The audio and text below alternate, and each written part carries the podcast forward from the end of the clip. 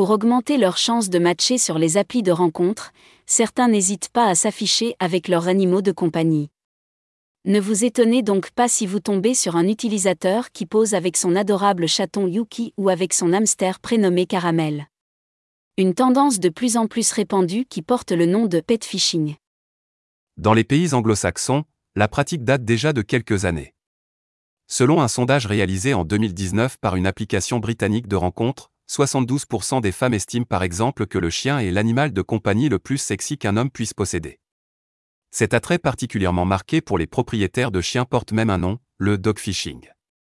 Une pratique qui aurait explosé au cours de ces derniers mois sur les applis de rencontres américaines comme Tinder ou Bumble. Cette dernière a même consacré une enquête à ce sujet et estime que le fait de s'afficher avec Médor augmente leurs chances de matcher de 20%. Pourquoi tant de matchs? Parce que c'est mignon, évidemment mais aussi parce que cela inspire confiance. Selon plusieurs experts interrogés sur la question, le fait d'avoir un animal domestique contribuerait en effet à véhiculer une image rassurante, empathique et responsable.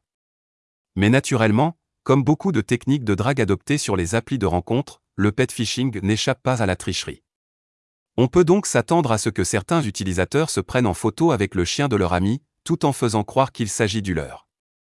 Une supercherie qui a toutefois ses limites a fortiori si le match en question possède également un animal de compagnie. Car il y a de fortes chances qu'il ou elle aborde le sujet dès la première rencontre.